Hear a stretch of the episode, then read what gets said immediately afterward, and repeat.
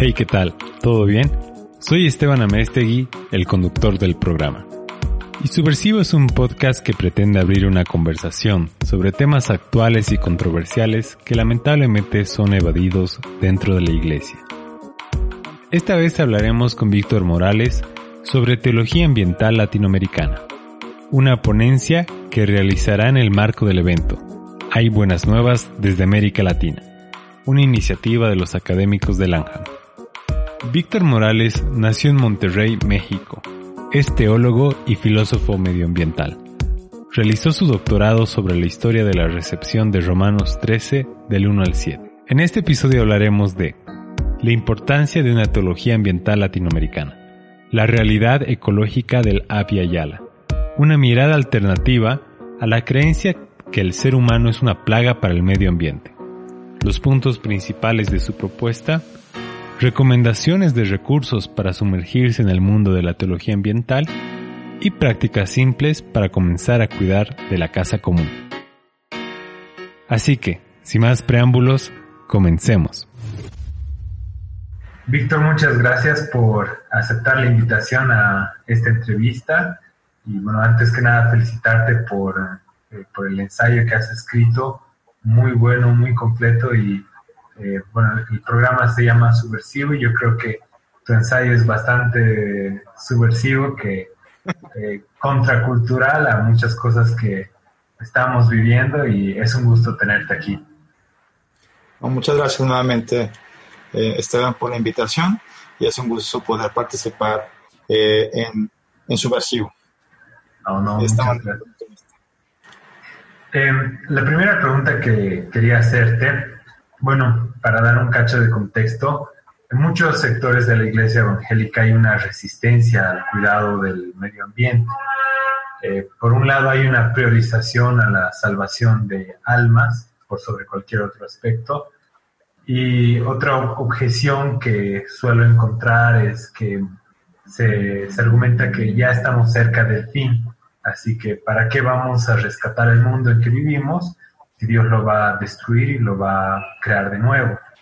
¿Cómo convencerías a estos grupos de la importancia de desarrollar una teología ambiental? Es, yo creo que la pregunta es una pregunta muy importante.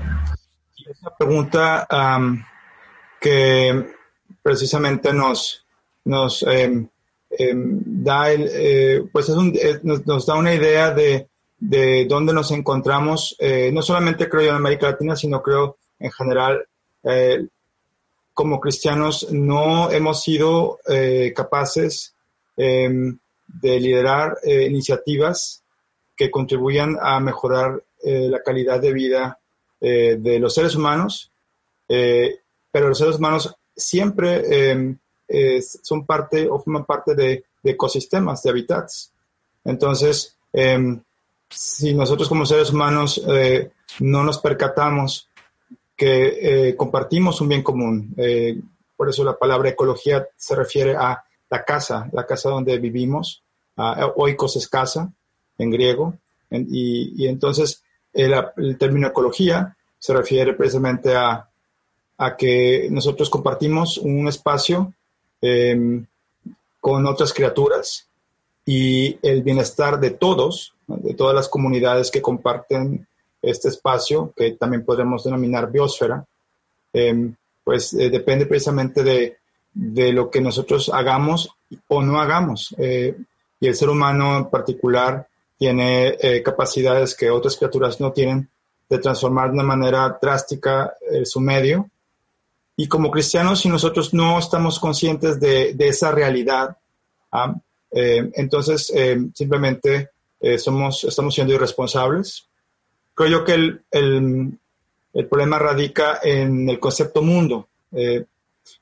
cuando nosotros hablamos del mundo, generalmente nos referimos a, al sistema, es a un sistema que se revela en contra de los designios de Dios.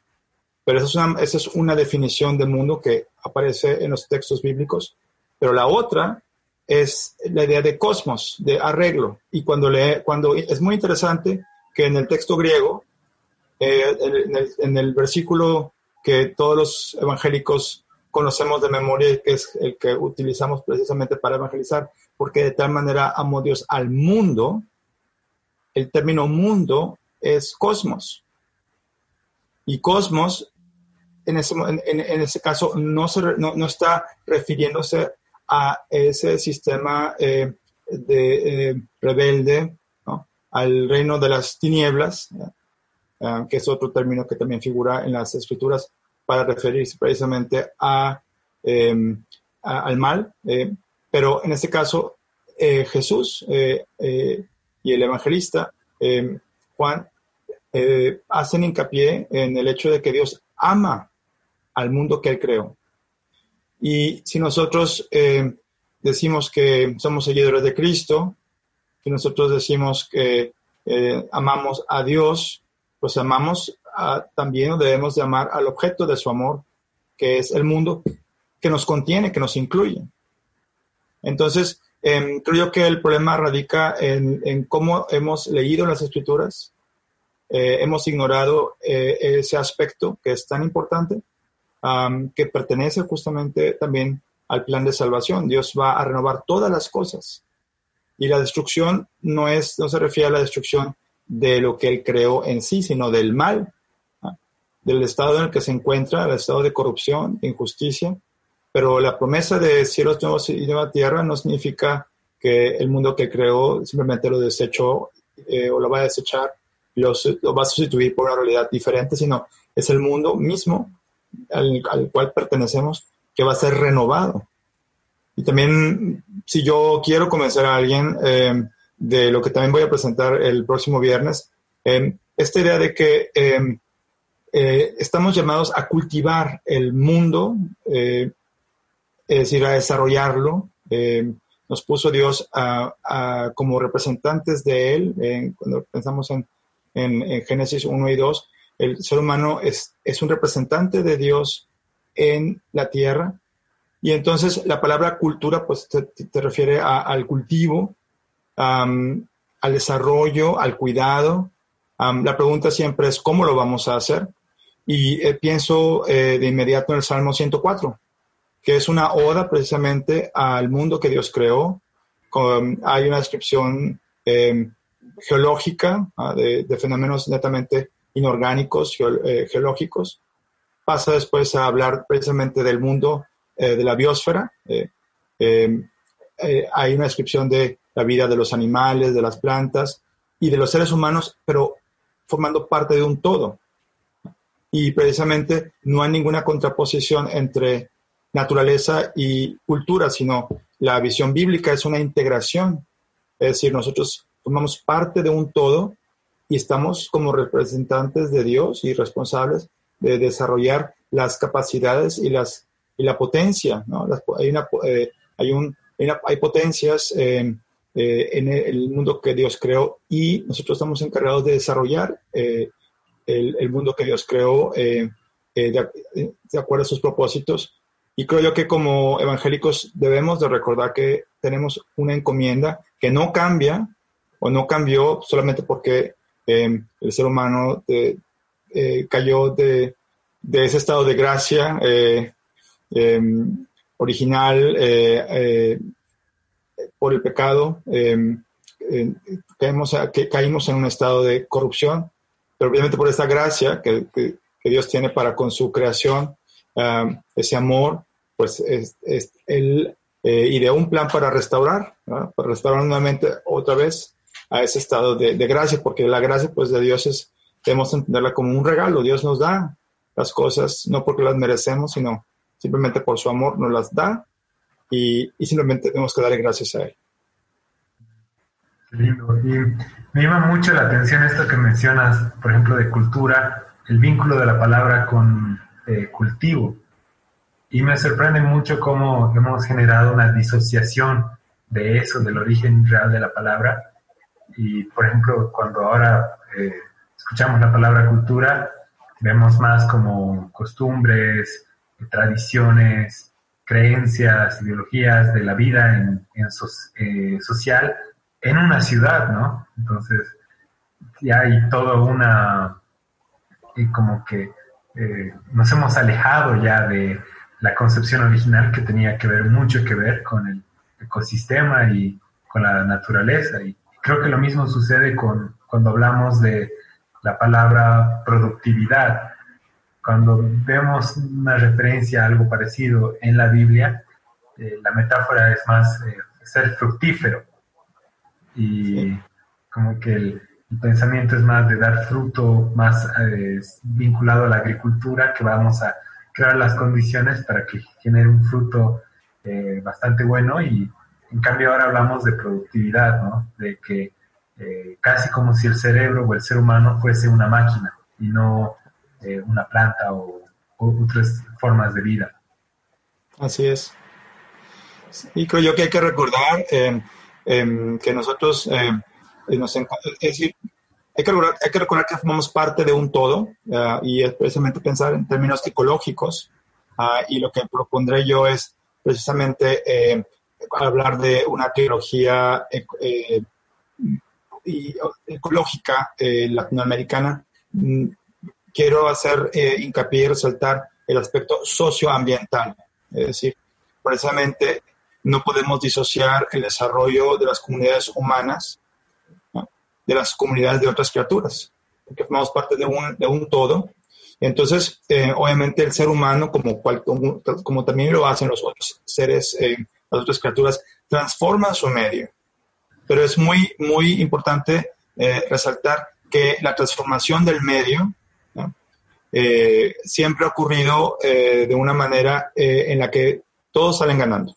Es decir, hay entonces, cuando hablamos de, ecología, estamos hablando de desarrollo y, y, la posibilidad de que todas las criaturas, incluyéndonos, tengamos la posibilidad de de hacer nuestra vida, pero Dios ha sentado las bases para que esto sea posible, es decir, el, el, el desarrollo, cuando hablamos de desarrollo sustentable, tiene que ver precisamente con la idea de que em, tenemos que eh, reconocer eh, que nosotros no jamás vamos a generar o no debemos de pensar que podemos generar un mundo independiente, eh, totalmente artificial, desvinculado de eh, del contexto en el que Dios, contexto planetario en el que Dios nos puso. Es decir, la Tierra como tal es el planeta azul que es único en el mundo, eh, en el universo. Es decir, el, hasta el momento realmente no se ha encontrado eh, un planeta que contenga las características que tiene la Tierra. Entonces, ¿y por qué? Porque el planeta como tal tiene algo que tal vez, que, bueno, no se ha encontrado en otra parte y es eh, precisamente la vida.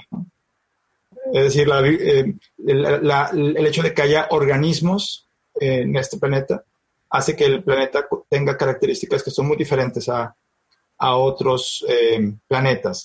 Se habla de exoplanetas, o sea, planetas con, con características similares a la nuestra, pero en realidad el aspecto vida, la interacción entre los organismos, con el contexto inorgánico, ah, precisamente hace que nuestro, planeta tenga eh, ciertas características que son únicas en el universo. Entonces, precisamente, em, ¿por qué pensar en tratar de huir de este planeta? Porque eh, hoy en día se habla precisamente de la posibilidad de establecer comunidades en Marte, por ejemplo. Se invierte mucho dinero eh, en estos proyectos, pero descuidamos el planeta en el que eh, vivimos y justamente es muy irresponsable. Eh, creo yo que es, el, es la manera de pensar, es una manera eh, errada y por lo tanto, entonces debemos de, pensar cómo podemos desarrollarnos, a pedirle a Dios sabiduría. Y creo que hay dos aspectos importantes que hay que recalcar, es el aspecto del amor y la justicia, el concepto de shalom bíblico entonces, eso van a ser siempre las pautas. Cuando pensemos en el desarrollo, tenemos que también pensar en justicia eh, en todos los niveles, es decir, justicia para las comunidades eh, de los seres humanos, eh, o sea, justicia social, justicia ambiental, pero esto va de la mano con el, con el amor, es decir, y eso refleja el carácter cristiano, porque si pensamos que Dios ama al mundo, a su cosmos, pues la motivación debe ser el amor que debemos de tener a lo que eh, Dios ama. Entonces, tenemos que estar en consonancia con, el carácter de Dios. Mm.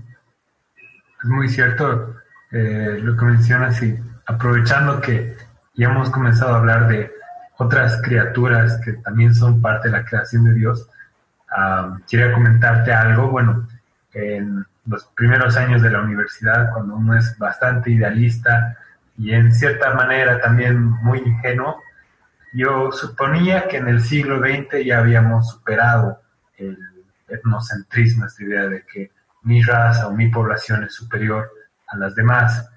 Y durante, pensaba que en este siglo íbamos a poder afrontar como humanidad y superar nuestro problema con el antropocentrismo, creer que el ser humano es superior a las otras, eh, a otras formas de vida. Y bueno, actualmente con más claridad y con todo lo que está sucediendo eh, en todas las partes del mundo, ya me doy cuenta que seguimos con serios problemas de etnocentrismo, es algo muy latente hoy en día y, y bueno, eh, ya, ya superé esa creencia que tenía antes, que ya lo habíamos superado, sigue siendo algo que tenemos que, mejorar. Pero quería consultarte, esta creencia de, de quitar al, al ser humano del centro de nuestros universos, ¿Tú crees que esta sea parte de la solución del conflicto ambiental que tenemos ahora? Yo creo que em, es em, hay una tendencia en los movimientos verdes a, mm, creer que el ser humano es eh, precisamente eh, el problema, ¿no? Entonces, em, al ser humano se le ha considerado como parásito prácticamente y del, del planeta y que si no hubiera seres humanos, entonces eh, todo estaría eh, bien. Pero desde el punto de vista bíblico, es eh, esa cosmovisión, esa manera de, entender el mundo es una, manera errada, porque jamás se concibe en, la Biblia el hecho de que exista un mundo sin seres humanos. Es decir, los seres humanos son parte integral de lo que Dios dijo que era muy bueno. Entonces, la, la excelente eh, la creación de Dios eh, es una obra de arte, pero una obra de arte eh, no está, esta obra de arte no, no contempla que no haya seres humanos, sino todo lo contrario, es decir, esta obra de arte es una obra de arte que se puso en marcha y que Dios encargó a los seres humanos, como lo mencioné hace, hace rato, de desarrollar el potencial, es decir, la civilización todos los productos eh, culturales eh, eh, son parte de, los propósitos de Dios. y por lo tanto, em, creo yo que pensar que el ser humano es el problema y se habla precisamente del antropocentrismo, el ser humano, el problema es que ocupa un lugar especial. Creo yo que em, debemos reconocer que los seres humanos son precisamente los únicos eh, a los que se les, eh, a los de los que se dice que, fueron hechos a, la imagen de Dios. Eh, entonces, em, ¿pero qué implica esto? Esto implica que somos, hemos recibido un encargo especial de ser justamente representantes del Creador y Redentor, y como representantes de Él, nosotros debemos recordar que no somos los dueños de, eh, la creación. Más bien somos... Eh, también tengo un poco de problema con la palabra administrador porque eh, suena, hay, hay, tonos o ecos muy utilitaristas, podríamos ponerlo así. Ah, más bien me gusta pensar en términos de pastor, la figura del pastor, que es una figura también muy bíblica, que no solamente administra, eh, sino solamente se encarga de, de, cuestiones eh, de, de, matemáticas, sino más bien el pastor incluye, o sea, esta, la, parte administrativa eh, es parte de, nuestro llamado de justamente cargarnos de ver por lo que le pertenece a, Dios como creador y redentor, pero eh, también estamos llamados a que, a que, este, el rebaño, por decir, el pastor, se encarga de que el rebaño eh, eh, esté bien, se, se, cuida de su bienestar. Ah, se puede servir del rebaño, pero no, no al grado de que desaparezca el rebaño. Entonces, es decir, el rebaño existe también porque hay un pastor. Entonces, pero el pastor y el rebaño existen porque hay un creador y un redentor. Entonces, el, el, pastor eh, tiene esa función de, de, cuidar de lo que no le pertenece a él, sino de lo que le pertenece al creador y redentor, de ver que las ovejas estén bien. Y creo yo que como seres humanos tenemos que recordar que esa es nuestra función. Es decir, no somos el parásito, no somos tampoco los, los dueños, eh, sino más bien eh, nosotros eh, somos empleados por, el, por, en este caso, por, el, por Dios, el creador y redentor, pero estamos aquí con un encargo de desarrollar aquello que Dios puso desde un principio en su creación. Y lo tenemos que hacer a su manera, no a la manera nuestra. esa es la gran pregunta, es decir, ¿cómo desarrollar? ¿Cómo hacer civilización? cómo desarrollarnos eh, a la par que desarrollamos las capacidades que Dios puso eh, en, su creación. Entonces, creo que ese, ese debería ser, ese es el marco de referencia. Así deberíamos entendernos, no pensando que podemos nosotros con eh, los medios técnicos que, de que ahora disponemos, configurar el mundo a nuestra imagen, porque esa es la tentación del siglo XXI. Se habla del eh, antropoceno, la era del ser, del, ser, humano. Hay una era geológica ah, que algunos piensan que hemos llegado justamente a poder, a través de la técnica, transformar de una manera radical el, planeta. Y entonces hay una tentación de, de, de algunos de decir, finalmente podemos nosotros ser los dueños absolutos y, creo yo que ahora con la crisis sanitaria, simplemente este es un recordatorio de que no lo somos. Somos, eh, somos frágiles ¿ah? y los ecosistemas son frágiles, son eh, interdependientes y, esta idea de, del pastor y las ovejas que menciono, mm, precisamente eh, también ahí se subraya la dependencia y la interdependencia, es decir, bajo, de ninguna manera somos autónomos eh, ni autosuficientes. Realmente creo que, como mencionas, hay una tendencia hoy en día con el desarrollo de la inteligencia artificial, eh, de poder crear realidades virtuales y la idea de colonizar Marte. Ah, escuchaba a Neil deGrasse Tyson, que es un físico bastante popular, que decía, ok, eh, el ser humano, digamos que va a Marte, quizás por la capacidad del ser humano, ya que somos creación a imagen y semejanza de Dios, podríamos configurar la estructura del planeta para poder vivir ahí. Pero decía, si podemos hacer eso, definitivamente podemos configurar eh, nuestro medio ambiente para restaurarlo y sería mucho más económico de lo que costaría eh, modificar el, el, ambiente en Marte para que vivamos ahí, ¿no? Y creo que lo mismo se aplica con, si podemos crear una realidad artificial, obviamente podemos adaptarnos mejor a la, a la realidad en la que vivimos, que es, que es real. Y, y es muy cierto lo que dices de que es eh, bastante, nos genera mucha humildad estos recordatorios de parte de Dios, de que no estamos en, en control. Y sobre todo ahora, ¿no? Que, que tanto ha crecido y se habla mucho de las potencialidades del ser humano.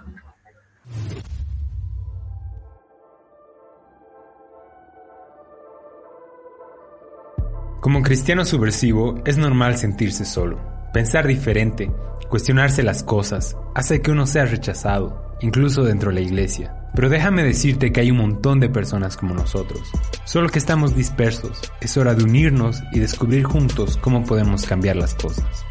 Por eso hemos creado un grupo de Facebook llamado Cristianos Subversivos. donde compartimos ideas, música, memes, prédicas y motivos de oración. Entra ahora y forma parte del movimiento. Es hora de ser el cambio que queremos ver. Hay algo que, que me gusta mucho que no solo teología ambiental tu propuesta, sino que también es teología ambiental latinoamericana. Y bueno, durante el siglo XX, eh, mientras grandes potencias mundiales apoyaban económicamente a países en vías de desarrollo para el cuidado del medio ambiente, a modo de justificar su explotación de recursos naturales, se representaba a Latinoamérica como un espacio de tierras vírgenes, aire puro, agua en abundancia. Pero ahora que ya estamos en el siglo XXI, ¿sigues que, ¿crees que sigue siendo esta la realidad ecológica de nuestro continente? Mira, lamentablemente creo que no. Es decir, América Latina, eh, o sea, las Américas, eh, eh, era precisamente era la utopía de los europeos. O sea, nuestro, nuestro continente es un continente que siempre o sea, ha inspirado utopías. Ah, ah, hay un, ha tenido siempre un carácter idílico. pero, em, y también eh, hay que recordar que eh, muchos de nuestros países han sido catalogados como eh, países que cuentan con una riqueza de biodiversidad muy grande, es decir, países como México, como Colombia, como Brasil, han sido catalogados como verdaderos paraísos cuando se, trata de biodiversidad. Y que es realmente lamentable que, que estos paraísos estén sufriendo una destrucción acelerada y que como latinoamericanos en realidad estamos, somos cómplices, eh, es decir, nuestros gobiernos, pero creo yo también, no solamente los gobiernos, creo yo que precisamente la falta de interés, eh, incluyéndonos como evangélicos, eh, no, no va a ayudar a, encaminar este, pues este suicidio em, que estamos cometiendo, porque una vez que, que los ecosistemas eh, se reciben eh, eh, un daño, em, como el, caso, por ejemplo, de las Amazonas, va a ser muy difícil pensar que, que va, se va a recuperar de inmediato. Hay, hay, sí, hay la posibilidad de que los hábitats y, y, los, y los ecosistemas se regeneren, eh, es, es, también eh, cierto, pero em, el hecho de que eh, lo vayan a hacer y que sea algo inmediato, pues obviamente esto nos va a dejar a nosotros muy mal parados, porque justamente, por ejemplo, las Amazonas son el pulmón de la, biosfera, es decir, nos va a afectar su desaparición, va a afectar las comunidades locales, Em, pero también eh, mundiales, es decir, eh, a nivel global, el hecho de que el Amazonas eh, esté sufriendo esa destrucción nos va a afectar como nos afecta también el deshielo de los, de los polos, es decir, em, nosotros debemos de, siempre pensar en, en, términos locales, pero también globales, es decir, si, si pensamos en términos ecológicos, tenemos que considerarnos como parte de, bueno, somos lo que querramos admitir o no, pues eh, eh, hay una casa, hay una casa común, eh, hay un bien común. Y como latinoamericanos tenemos nosotros, somos responsables de, de este terruño. es decir, tenemos nosotros que interesarnos por nuestras comunidades, por nuestros medios, ah, por el medio ambiente, por nuestro entorno. y creo yo que tenemos la oportunidad de también generar nosotros Em, eh, soluciones. Eh, es decir, como cristianos tenemos nosotros que pensarnos, somos parte de, somos sal y luz, somos parte del mundo y cada uno de uno de los diferentes eh, dones y, nos ha colocado en diferentes posiciones y tenemos nosotros la, la obligación, no nomás es una opción, sino la obligación de pensar de comprender y también de actuar. Entonces, creo yo que primero tendríamos que informarnos muy bien de lo que está pasando en, en nuestro continente y luego em, eh, ya sea apoyar los programas que existen o bien proponer. Entonces, eh, sí hay una, hay una eh, destrucción eh, lamentable, em, pero creo yo que estamos a tiempo todavía para nosotros de alguna forma, nosotros de manera concreta, contribuir a que, a que esta destrucción pare y que entonces cultivemos nuestro, nuestro, la, parte del mundo que nos tocó. menciono, por ejemplo, que en América Latina em, a veces no valoramos a los sapos ni las ranas, pero eh, a nivel mundial, eh, hasta hace poco había, eh, si uno va, iba a Panamá, uno podía encontrar en Costa Rica un, un sapito o una ranita amarilla que ya no se encuentra, y muchas de estas ranas o, sapos de colores que son venenosos, pero ya no se encuentran en el medio ambiente. Hay, hay eh, eh, científicos em, locales y también eh, internacionales que han pensado en crear espacios como casi como hoteles para sapos y ranas. Entonces, ellos están muy interesados en que, en que estas especies no desaparezcan y es porque en el, en, el, en, el, medio, por contaminación, pues hay ciertos agentes tóxicos que, permiten o que, eh, que se desarrollen eh, hongos que atacan precisamente a, eh, a, los sapos, de las ranas. Pero lamentablemente ese sapo que era emblemático de, de Panamá y Costa Rica ya desapareció. Es decir, ya no se encuentra en el medio ambiente solamente en esos hoteles para sapos. ¿verdad? Menciono esto como un ejemplo de cosas concretas que se pueden hacer para, para poder, para, para proteger la biodiversidad pero también mencionó, por ejemplo, el caso de los indígenas en, en, las Amazonas, que eh, ellos luchan por porque, sus, porque se les respeten eh, sus derechos de propiedad, eh, es decir, en las áreas donde ellos viven. Son áreas que lamentablemente son muy ricas en, en recursos naturales, o sea, minerales, y por lo tanto el gobierno brasileño no les ha hecho justicia.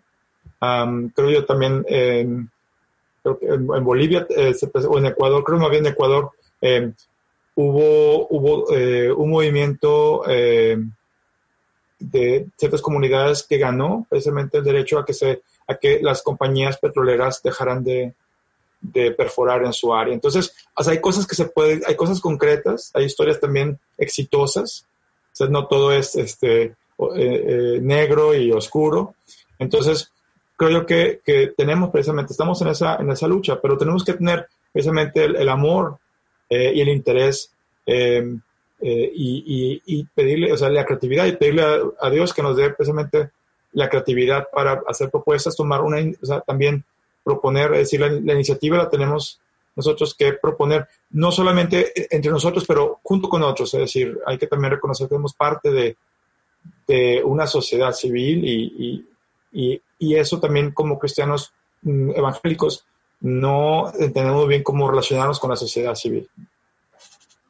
Muy cierto, y creo que en Latinoamérica si vemos la historia de nuestros pueblos indígenas y eh, casi los restos de que las ruinas de los imperios que habían antes, cuando veo fotos de, por ejemplo, Machu Picchu, que si no me equivoco era un fuerte, llega un punto en que no sabes hasta qué punto es eh, invención humana, o sea, hay intervención humana y hasta qué punto es la naturaleza, ¿no? Y cómo en lugares de grandes poblaciones eh, habían eh, construcciones de, realizadas por humanos, pero que, que, no afectaban o no destruían mucho a la, a la, construcción, bueno, a la naturaleza, a la creación de Dios.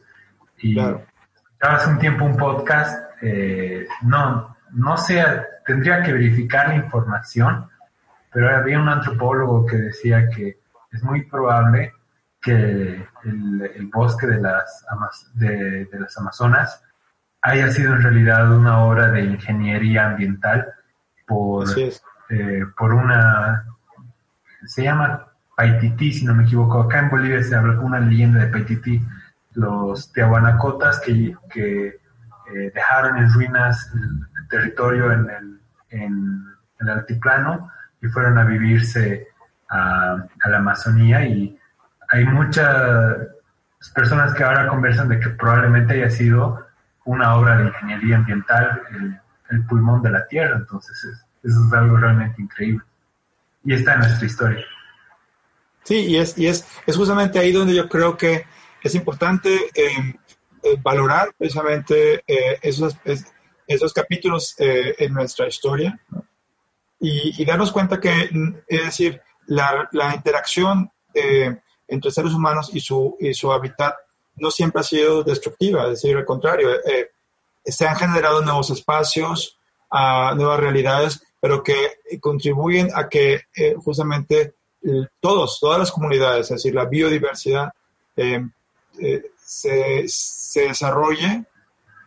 es decir, el caso de las Amazonas, también el caso, también hay, por ejemplo, en en Norteamérica eh, también eh, los indígenas eh, talaron así las grandes praderas. antes había grandes bosques también, entonces las grandes praderas también son, son producto de la intervención humana. Entonces, pero son espacios que resultaron a la larga ah, espacios nuevos para que, por ejemplo, los bisontes, que había muchísimos antes de que llegaran los, había millones eh, eh, recorriendo Estados Unidos, Canadá y llegaban hasta México. Entonces, eh, México se encuentra en esa posición geográfica que comparte, tiene un pie en Norteamérica y un pie en Centroamérica y en Sudamérica. Entonces, en cuanto a la fauna y flora, hay una variedad grande, diversa, porque nos encontramos justamente en el medio y, los bisontes llegaban hasta, hasta México, desgraciadamente ya no, ya no los hay.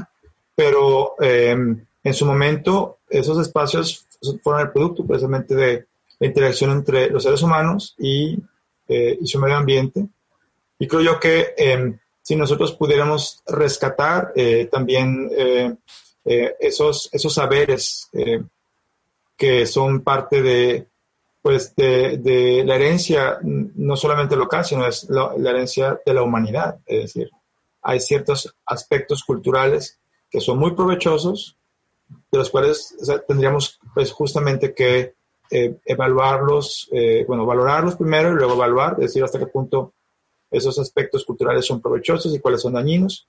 Pero creo yo que eso nos da un buen ejemplo de, de que justamente el ser humano no es un parásito, pero tampoco eh, el desarrollo de, de nuestro, de, nuestro desarrollo como seres humanos implique la destrucción de otros espacios que también, a los que también tienen derecho eh, otras criaturas.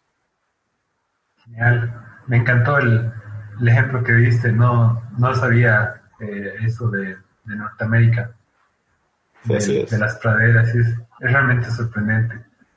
Y bueno, el día viernes 22 de agosto del 2020 ah, vas a dar una ponencia sobre teología ambiental latinoamericana y esto es dentro del marco del evento Hay Buenas Nuevas desde América Latina, organizado por los académicos del ANJAM. En el caso de las personas que están escuchando esto después de la fecha, lo voy a compartir también el video de tu ponencia en, en la página web. Ah, quería preguntarte, eh, ¿sobre qué puntos más vas a hablar en este conversatorio? Mm, voy a hacer eh, hincapié en en el hecho de que tenemos em, que pensar, cuando pensamos en ecología, tenemos que pensar en, términos socioambientales. Y por esa razón voy a referirme a la encíclica papal Laudato Si, ah, como un ejemplo de un latinoamericano, en este caso el Papa Francisco, que propone una misión y una visión integral. O sea, más que misión, más una visión integral y, justamente entre las cosas que en su, en su encíclica hay un aspecto muy interesante que es el aspecto del trabajo. Es decir, justamente esta idea de la cultura, el cultivo y el trabajo. Es decir, cuando pensamos en, en, ecología, pensamos en el desarrollo sustentable, tenemos también que pensar en, en el trabajo, es decir, eh, es un aspecto muy importante en, la vida del ser humano. Y, justamente cuando pensamos en el trabajo, también pensamos en, en los medios técnicos, en la técnica. Eh, entonces, eh, ¿cómo podemos nosotros emplear este aspecto que es particular del ser humano? hay una, hay una bueno, particular en un sentido, pero también hay, eh, hay, obviamente ejemplos de otras criaturas que también usan instrumentos o, o se valen de algunos otros medios para cambiar, para eh, cambiar, transformar, modificar su, su eh, ambiente, ¿no? Por ejemplo, los castores o los monos, que es decir, es interesante que prestemos atención a lo que, a lo que los científicos van descubriendo acerca del mundo de Dios, ¿no? Pero definitivamente el hombre, eh, el ser humano es el que, eh, el hombre y la mujer, em, el ser humano es el que eh, ha sido em, encargado precisamente de, por parte de Dios, como dije, de, de em, desarrollar las, las, potencialidades que hay en la creación de Dios. Entonces, voy a referirme precisamente a esta visión integral, socioambiental, es decir, donde las comunidades y, su, y el medio ambiente, que es algo que, que en Cívica es muy clara, eh, voy, voy a, a, recordar que no podemos hablar de desarrollo sustentable o de ecología sin considerar al ser humano en, como parte de esta, de, del ambiente, del, entorno, eh, de la casa común que es justamente nuestro planeta. Em, y obviamente eh, sería, sería un, un representante o sería precisamente el aspecto teológico que voy a trabajar en, en, mi ponencia, eh, trabajo en mi, eh, capítulo. Por otro lado, presento también el trabajo de un filósofo mexicano que también eh, hace el mismo hincapié, pero em, de su, de, su, obra voy a rescatar la, la necesidad de evaluar estos, de valorar y evaluar lo que él llama los saberes ambientales, es decir, la necesidad del intercambio que debe haber eh, de saberes entre las comunidades y justamente no solamente hablar eh, de los, del saber eh, eh, científico, sino el saber tradicional. Es decir, tenemos nosotros que em, valorar el patrimonio cultural que hemos recibido y que se ha generado en, nuestro continente, por eso lo del aspecto del sello latinoamericano. Estoy pensando en, que nosotros hagamos eh, eh, propuestas eh, que van a solucionar problemas particulares. Son propuestas que son ad hoc, es decir, adecuadas a nuestros contextos, pero también sin olvidar que nosotros formamos parte también de una comunidad más amplia, es decir, a veces, nos, a veces creemos o tengo yo la impresión de que nos ensimismamos, nos encerramos, claro, no eh, es, es eh, importante que reconozcamos que tenemos una responsabilidad directa hacia nuestras comunidades, pero no podemos eh, tampoco ignorar el, que somos parte de una comunidad más amplia. Entonces, pero de esa misma manera también, si pensamos en propuestas particulares, esas mismas propuestas pueden ser también consideradas en otras partes del mundo. Es decir, estamos nosotros en un constante diálogo y también creo yo que como evangélicos tenemos nosotros que que ser eh, eh, también críticos, eh, evaluar y también recibir de manera crítica, pero crítica en el sentido de discernir aquello que es provechoso aquello que no lo es, y, e interesarnos por lo que, por ejemplo, los, los, científicos y los artistas, y, o sea, lo, que los demás miembros de la sociedad civil hacen, es decir, porque somos, parte de un todo, es decir, nuestras comunidades, hay una ecología social. Eh, pero esta ecología social es parte de una ecología más amplia, eh, donde no solamente nos eh, estamos hablando de los seres humanos, sino seres humanos en relación a otras criaturas, en relación a todo un, a todo un, entorno muy variado, dinámico. Entonces, eh, eso va a ser un punto principal en, en, mi, en, el conservatorio. y, perdón, el conversatorio. estoy pensando en conservar en el conversatorio y precisamente también el aspecto de, em, que ya como mencioné, eh, no hay una paradoja, no debe haber una paradoja entre naturaleza y cultura, es decir, entender bien lo que, o sea, qué es lo que se debe entender por cultura, o sea, no es un desarrollo de un mundo artificial desconectado de, de, un entorno que nos va a obligar como quiera a que lo recordemos, es decir, la crisis sanitaria eh, simplemente nos recuerda que nuestro mundo no es independiente, sino más bien independiente, es decir, el, el mundo que hemos creado. También voy a eh, pensar en que como creyentes, como evangélicos, tenemos la, la oportunidad eh, de hacer una contribución a pensar también en el mundo que queremos. Es decir, creo yo que eh, tenemos nosotros que tener en, en, cuenta, y creo que voy a resumir lo que estoy diciendo con esto, es decir, volviendo nuevamente al mundo rural, poniendo los ojos en, en Jesús y arando el terreno, es decir, em, él es nuestra inspiración, eh, él es agricultor eh, y, nosotros tenemos ese arado eh, y, vamos a hacer los surcos. Entonces, tenemos nosotros que, pensar que tenemos justamente, como quiera, somos parte de, de, de, la obra de Dios. la obra de Dios se hace a través de su pueblo en su pueblo, pero también a pesar de nosotros, es decir, eh, nosotros vamos a fallar, eh, fallamos, o sea, también a pesar de nosotros, es decir, la, obra de Dios es, es, eh, es independiente en sí de lo que nosotros hagamos, pero Él lo hace a través de su, de su pueblo. Él, es el garante de lo que finalmente va a la nueva, de la nueva realidad que, que Él está creando, pero nosotros somos parte de esa realidad cuando hablamos del reino de Dios, es una realidad presente y una realidad también futura. Entonces, esas son las bases eh, para que nosotros pensemos en cómo vamos a configurar, qué clase de mundo queremos eh, para nosotros y para nuestros hijos, hasta que el Señor decida ponerle fin a la historia y completar su, su obra. Es decir, eso es algo que solamente le pertenece a Él. El conocer el tiempo, el, cuando todo llega a su fin y cuando todo se complete. Pero eh, nosotros estamos como quiera, eh, como lo dije al principio, estamos llamados a desarrollar esa potencia que existe en la creación de Dios y esa configuración del mundo, esto no es otra cosa más que seguir haciendo cultura, pero a la manera en que le guste a Dios, es decir, según sus propósitos, eh, no según nuestros propósitos. Eh, y, ese, es, el reto, es decir, cómo, cómo, cómo lograrlo. Pero esta configuración del, del mundo creo que en, América Latina debemos de plantearnos qué queremos, eh, qué clase de futuro queremos.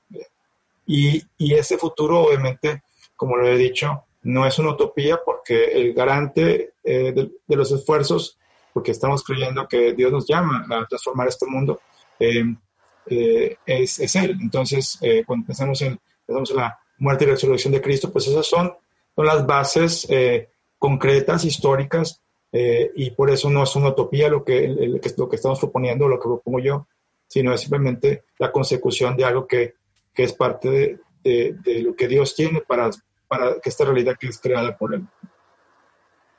Entonces, esos serán los puntos que yo tocaré. Genial. Están todos, toda persona que escuche el, programa está cordialmente invitado al viernes 22 de, de agosto a las 3 pm hora Centroamérica, en Bolivia eso es 5 pm y en Argentina es 6 pm, pero puedes revisarlo también en la diferencia de horario con cualquier país que, he mencionado. Y bueno, creo que muchas personas somos nuevos en este ámbito. Me gustó que mencionaras que eh, como vivimos en un ecosistema social, hay artistas, científicos, pensadores que han desarrollado mucho sobre el tema y para nosotros que somos nuevos en, este campo, ¿qué recursos recomiendas para comenzar? Sean libros, documentales, revistas, películas, discos musicales. ¿Qué nos sugerirías para eh, dar los primeros pasos? Bueno, em, hay creo que, que eh, la encíclica Laudato Si sería una buena lectura. Parece que es uh, una publicación em, eh, que en, el mundo evangélico no existe como tal, es decir, una, una propuesta muy concreta, eh, eh, pero precisamente podemos nosotros leer, comenzar leyendo la encíclica y irnos informando de esa visión cristiana, bíblica también. y también el lado, después por el lado de los católicos romanos, pero por el lado evangélico, hay un libro eh, que es una traducción, eh, libro publicado por, eh, más bien, el autor es, Dave Bookless, y este Dave Bookless, el, el, el, título en español se llama Sabios con el planeta, atrévete a cuidar la creación de Dios.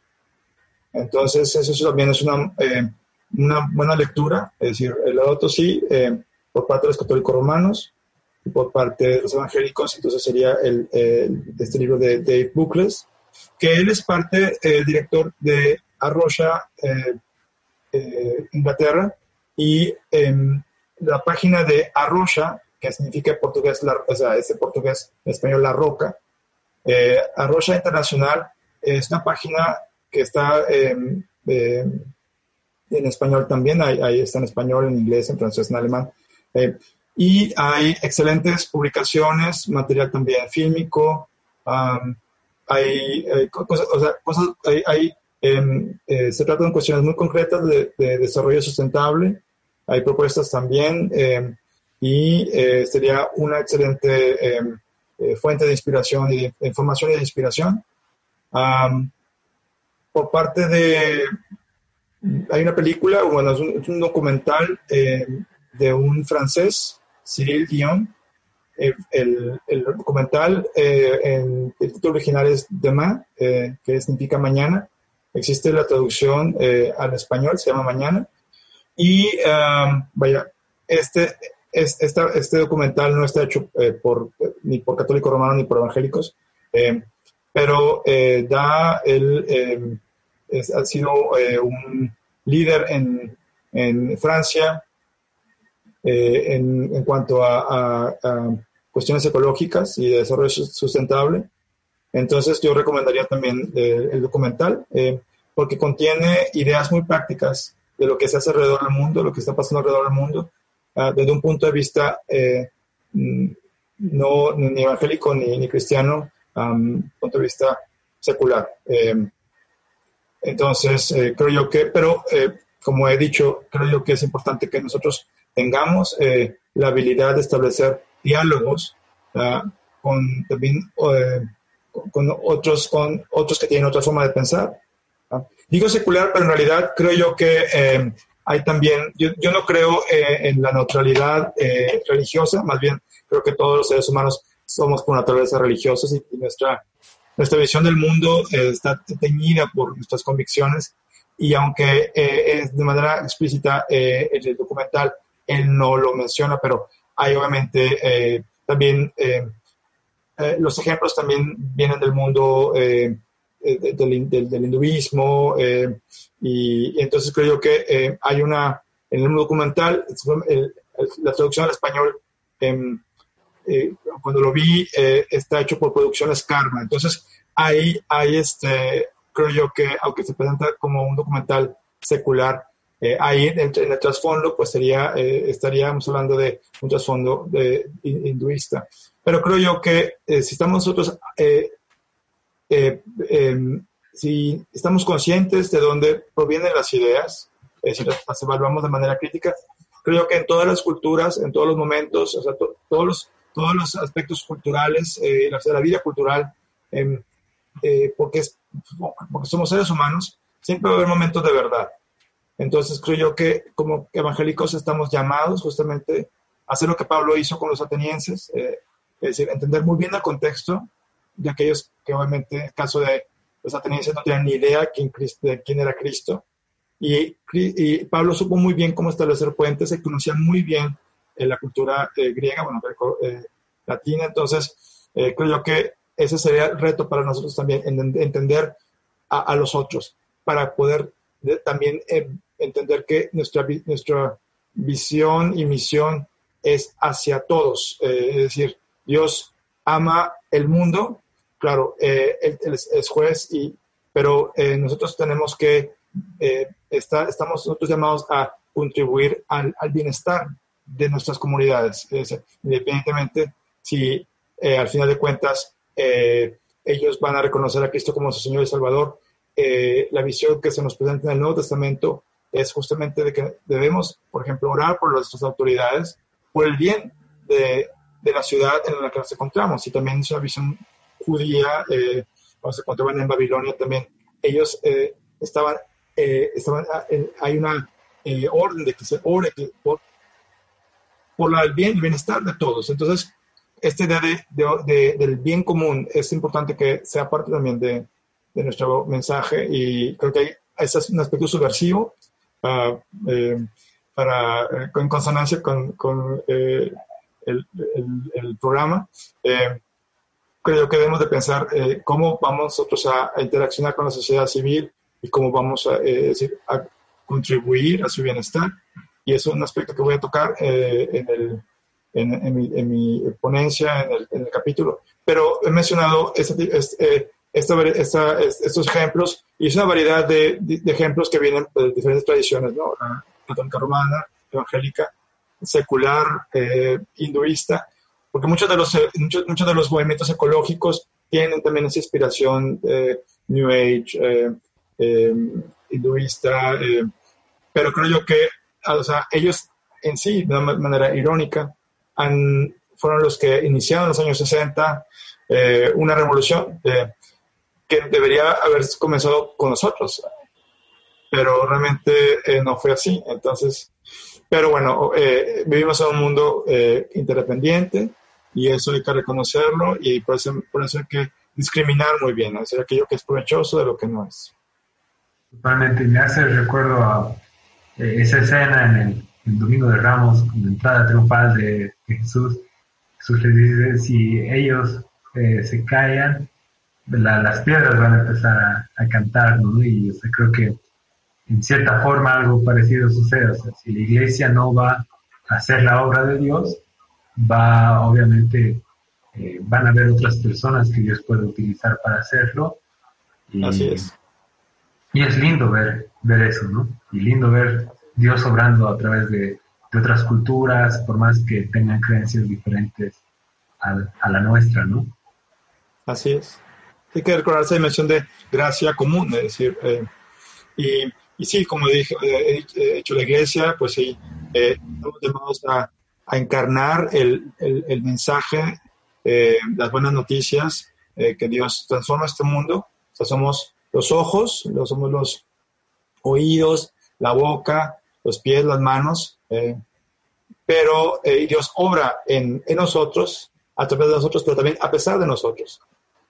Es decir, entonces, pero es una, dinámica en la que estamos. Eh, Dios es muy misericordioso y es, es muy emocionante ser parte de la obra de Dios.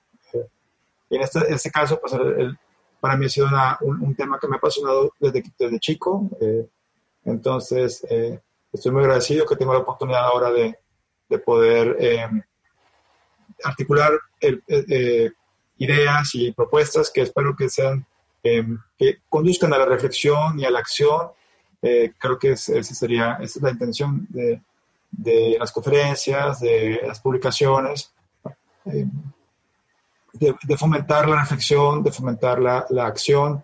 Ah, y, y, creo que es importante que como cristianos pensemos y, actuemos. Pero, pero creo que antes de actuar tenemos que aprender a escuchar. Tenemos que ser... Eh, tenemos que aprender a escuchar. Antes de estar, el, activismo no veo tampoco nada. Tenemos que comprender y, eso es importante, comprender, escuchar para comprender, creo yo, y discernir para actuar. Esa sería como la fórmula. Genial. Y, gracias por extender esa invitación para ser parte de la obra de Dios en este aspecto tan fundamental, ¿no? Para nuestra vida social eh, y por la vida en sí, ¿no? Porque no nos olvidemos que todas las criaturas y plantas y otros animales, insectos, también forman parte de la creación de Dios y y estamos llamados a, proteger, cuidar y velar por ellos. Así es. Muchos estamos ya ansiosos para comenzar a cuidar o continuar a cuidar eh, nuestra casa común. Quería preguntarte si hay algunas prácticas que recomiendes para el cuidado del medio ambiente que podamos aplicar inmediatamente o de una manera sencilla. Creo que em, he pensado en alguna, en, una, creo que lo primero sería resistir al consumismo. Es decir, comprar, comprar, comprar. Eh, eh, más bien debemos de aprender a reciclar, a compartir. Es decir, eh, no, no, no hay necesidad de estar comprando y en mi casa nos hemos, precisamente hemos, hemos hecho la idea de que, bueno, realmente necesitamos comprar aquello o simplemente reutilizamos lo que ya tenemos.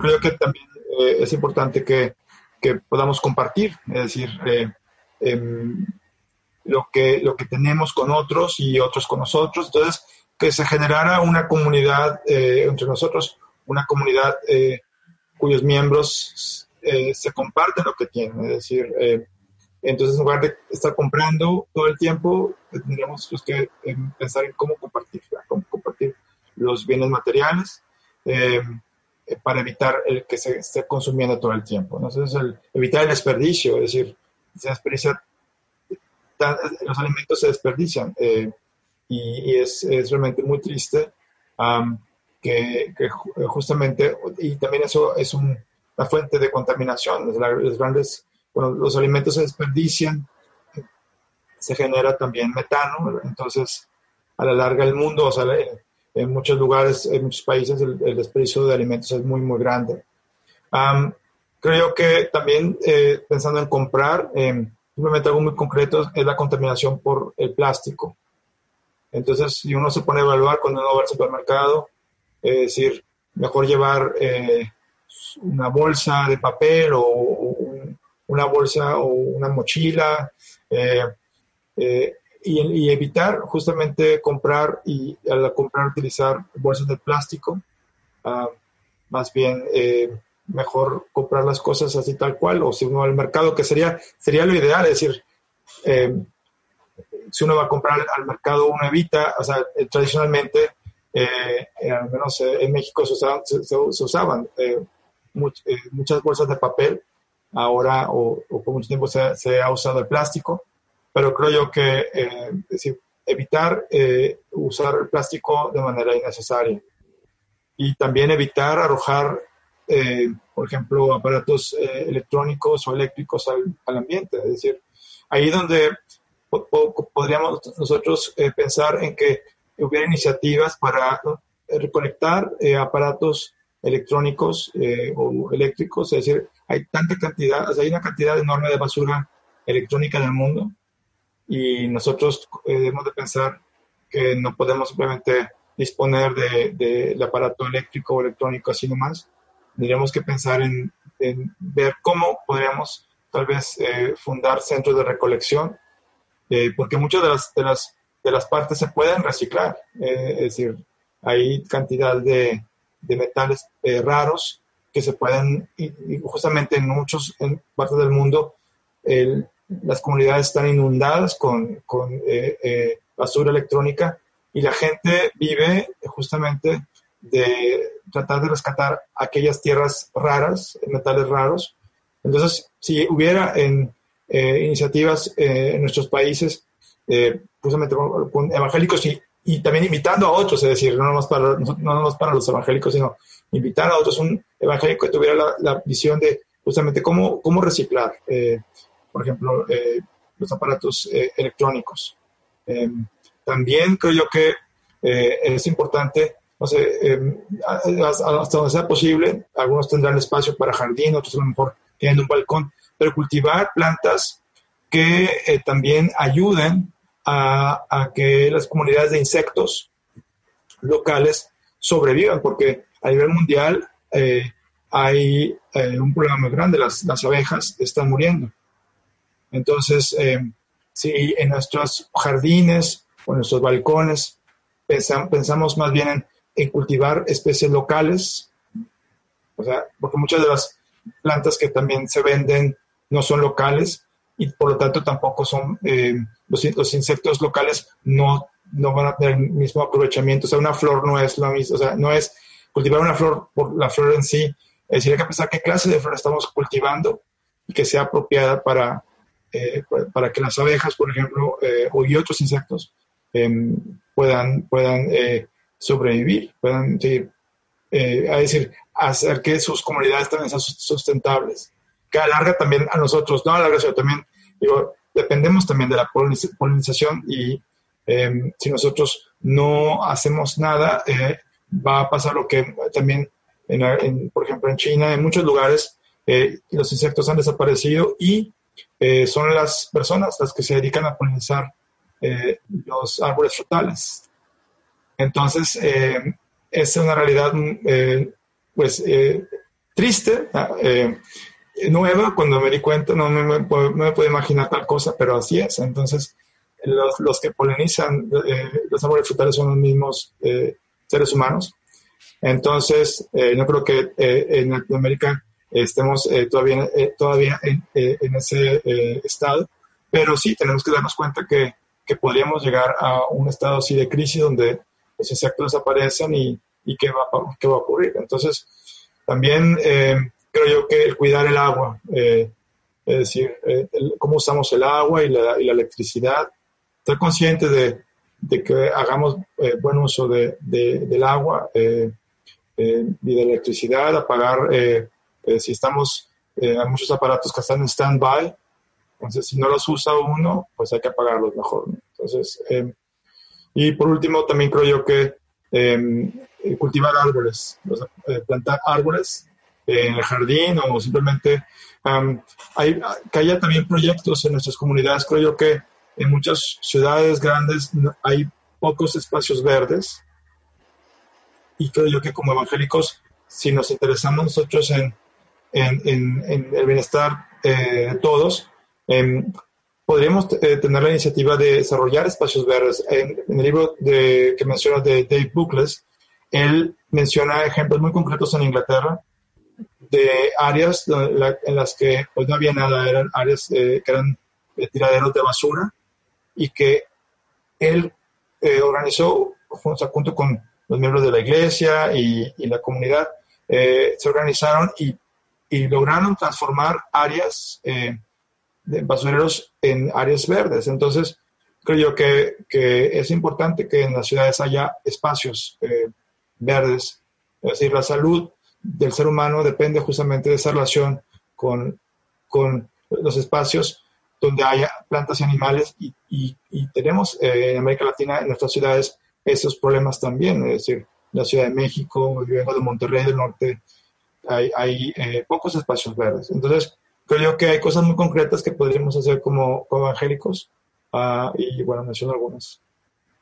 Eso que mencionas de los espacios verdes, si pensamos en la arquitectura de nuestros templos, por lo general son obras verticales llenas de cemento y no hay mucho, no hay áreas verdes eh, casi en, absoluto, ¿no? Entonces, incluso hasta en nuestros propios templos, en vez de tener flores compradas y cortadas, quizás tener alguna planta, ¿no? O mejor aún, un jardín o un espacio donde la gente pueda interactuar. Así es, creo yo que eh, eso es muy cierto, es una buena observación. En realidad, este, sí, nuestros, nuestros templos son eh, eh, así, moles de concreto y las flores muchas veces artificiales.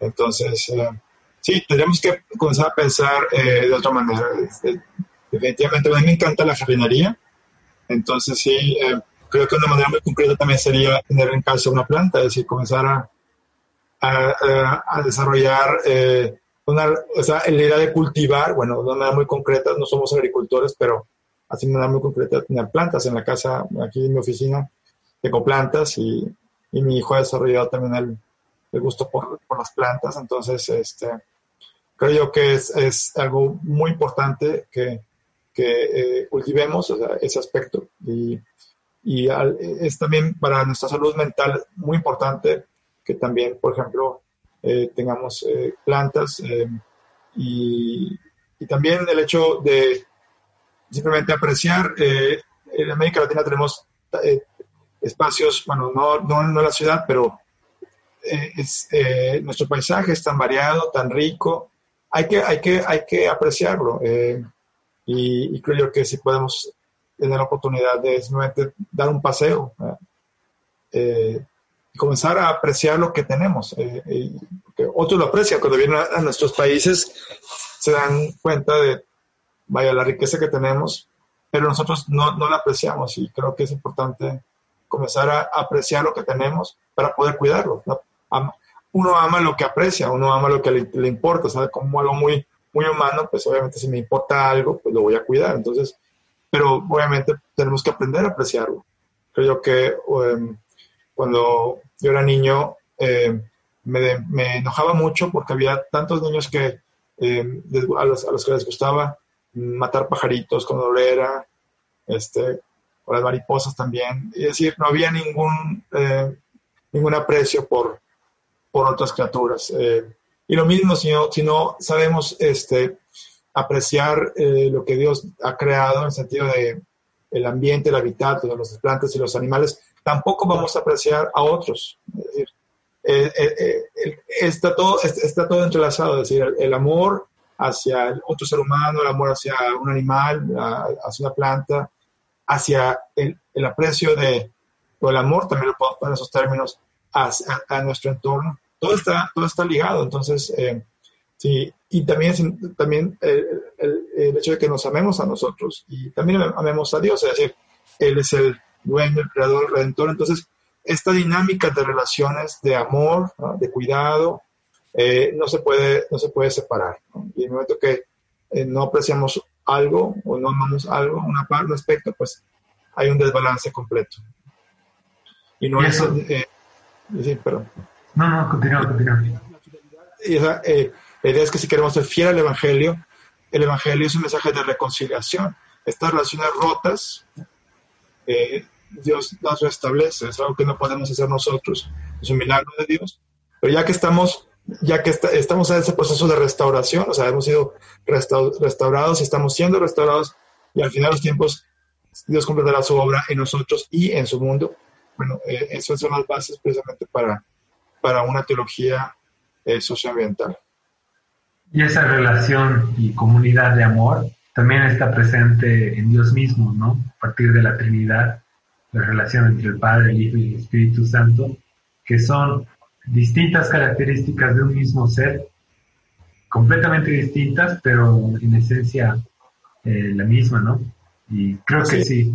si, logramos llevar eso a, a nuestra vida social y también a nuestra vida ambiental, eh, por supuesto que nuestra sociedad va a cambiar, pero se necesita, como tú mencionabas, un cambio de cosmovisión para, para eso. Sí, como mencionas tú, el aspecto trinitario es, es fundamental. Eh, en sentido, el mensaje eh, evangélico, o sea, bíblico, es único, porque hablamos de, un Dios, no solamente de un Dios en sí, pero es un Dios trinitario, es un Dios que sabe de comunidad al interior ah, y también la, él, al crear el mundo, lo crea para, para relacionarse con él.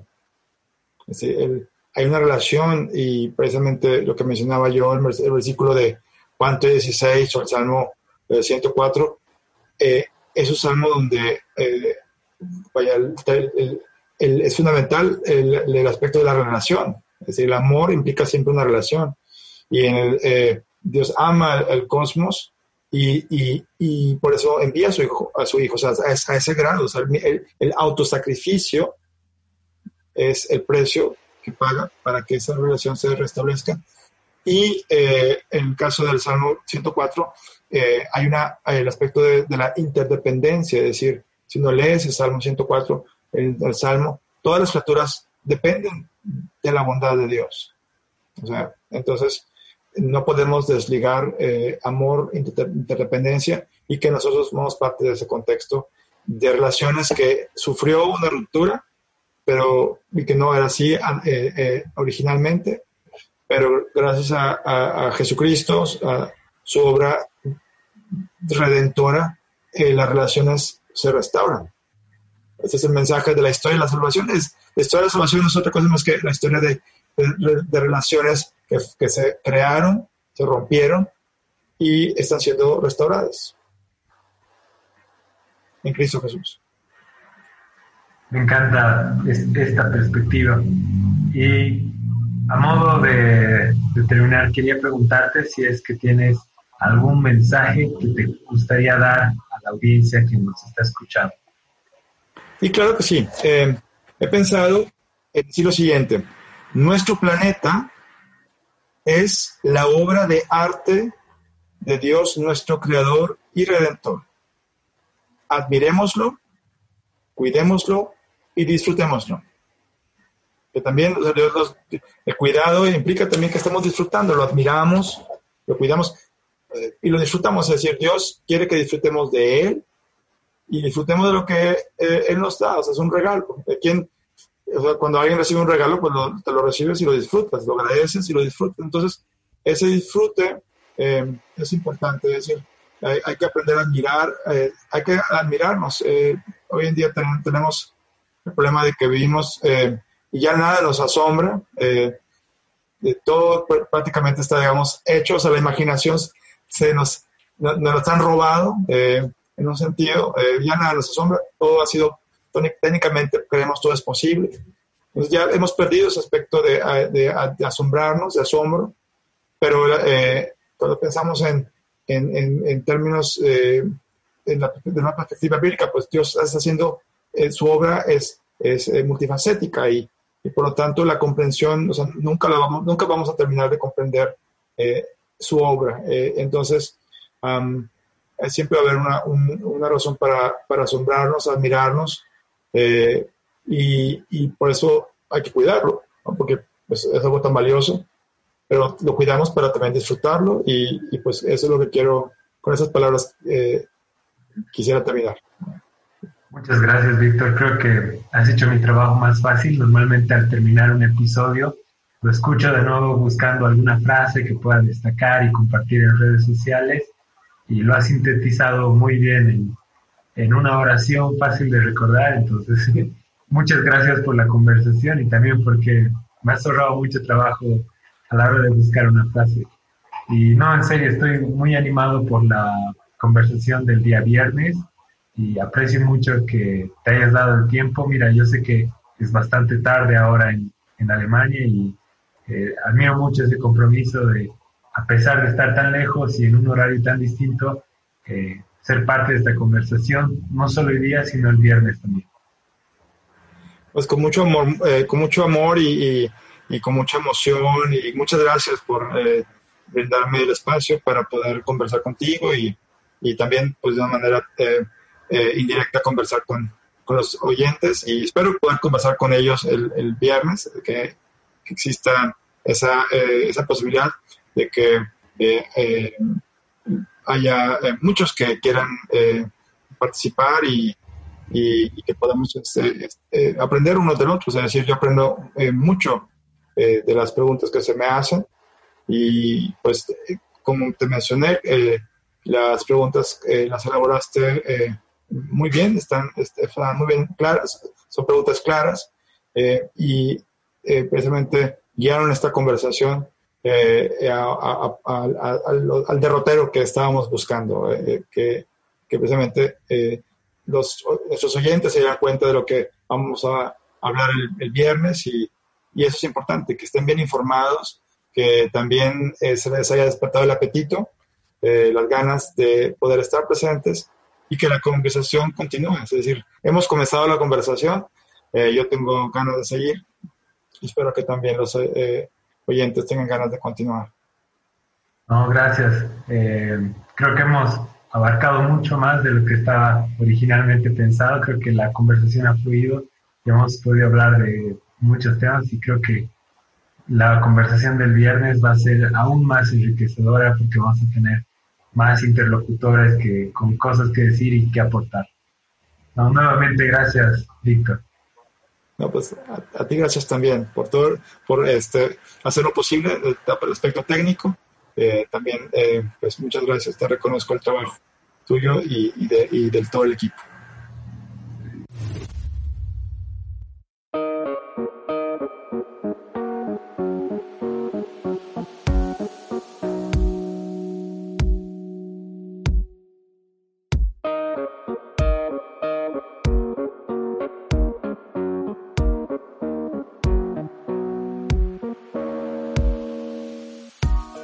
Me encantó realizar esta entrevista.